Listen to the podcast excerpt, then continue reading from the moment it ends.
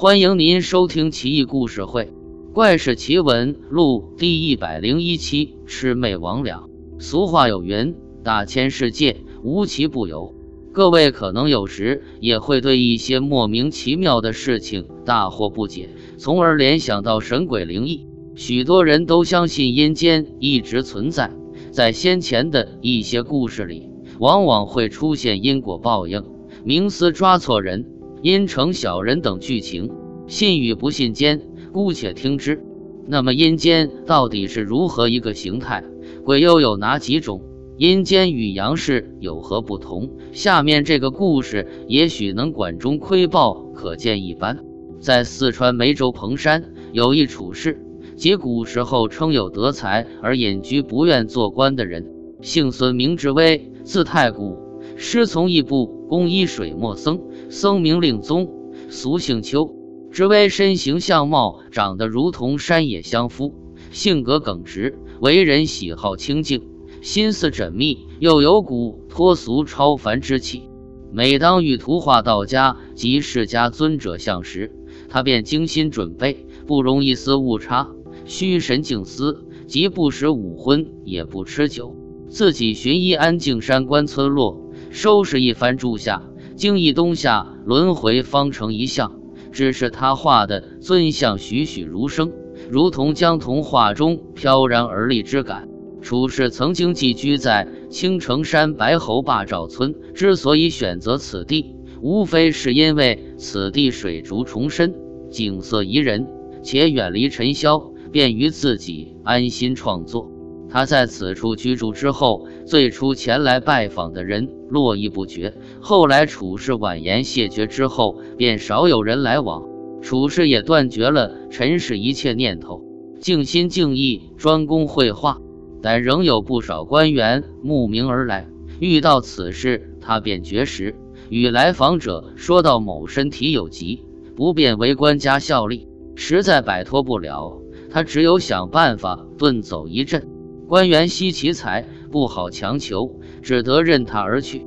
岛江县有一女巫，在当地很有威望，人人肃敬，原因无他，此人能逆知人事，也就是说。此人可知人身后之事，可与阴界沟通。知微平素也是一个比较相信奇异事物的人。于是有一天，他召来女巫，两人之间便有了如下的对话。他想将鬼神之状画出来。女巫回道：“鬼分为数等，有福德者自然精神俊爽，他可与人交谈，并无害人之心；而若是薄相者，不免气势低劣。”神情憔悴，人若遇上，自然会心生畏惧，才会有害怕之心。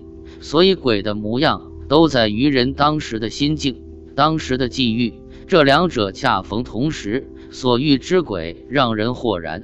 如两者缺，则会遇到萎靡之鬼，自身反而受到伤害，就不是我所能知道的了。今楚是欲求一鬼，必须自己亲身前往一求。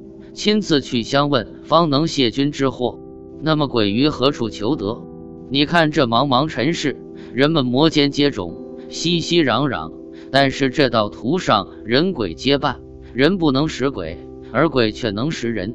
世间各种不能释怀之事，皆由鬼所为。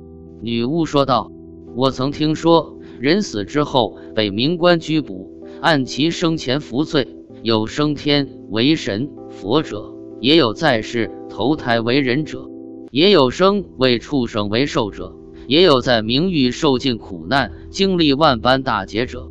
而今日又听你说这世上人鬼各半，岂不是荒谬之语吗？女巫回道：“居士此语差矣。冥土与人世无异，如平生自认无形不道之事，不杀不掠，不淫不盗，上对苍天，下对父母。”就不会在民间受制故牢狱之刑。现今有王三郎在明中，他对鬼神之事属于精通。楚氏若要有一间之处，可以问他。楚氏问道：“敢问三郎鬼神是何等模样？可否现身与我说话？我也好画下来。”过了不久，突然有人答道：“你今日所问形状丑恶怪异者。”全都是魑魅魍魉之辈，而神者就如同阳间那些尊贵大臣，体貌魁梧，气按高迈，他们魂魄强盛，非魑魅可比。因此我辈才会有言，精神爽朗。至于神明，这个与淫力之徒不可同日而语。楚师又问：鬼神形状，我现在已经知晓。那么敢问鬼神为何侵害于生人？那鬼回道：鬼神之事，人皆不知。凡鬼神必然不会无故侵害生人，如有侵害者，必然不是鬼，恐怕是土木之精、千岁异物、血石之妖鬼也。此物就好比人间的盗贼，如果无故侵害生人，一旦为神明知晓，必定会受重罚。就好比人间盗贼。最后也脱不了人间律法。若人为鬼所害，怎不闻有隐者被鬼所害？这样的鬼，鬼鬼而得诛之。如有人间贤者为害，人人得而灭之吗？楚氏颔首反问：既如此，那么我祈祷上苍，自求多福，可以吗？鬼道：鬼神非人，又非人之亲人之妻，所知一切，不过在于个鬼之德性，依之于苍天。就算鬼乃你亲戚，也得照章办事。阳间人类之德操至关重要，有德之人不求导其，神明自然会降服于他；而那些无德性之人，就算早起导致昏黑，也不会有神明降佑于此人。楚师又问：方今明中所重罪者，乃是何等？那鬼回道：杀生与负心耳。那在下身后事，可以问吗？那鬼回：祸祸福之事不可前告，这是神道幽秘，不可预测。有劳君，今愿酬谢于君。君希望我酬以何物？楚师问。望君接济我数百千贯。楚师听了，觉得有点多。那鬼便说道：“我所求的不是人间铜铁做的钱，而是处货处事。”于是应承下来。那鬼又说。烧的时候，切记不要使它挨地，可在地上铺一层新草垫上，然后点燃一处。另外不必脚踢，这样钱便不容易散。我到时候就可以收到了。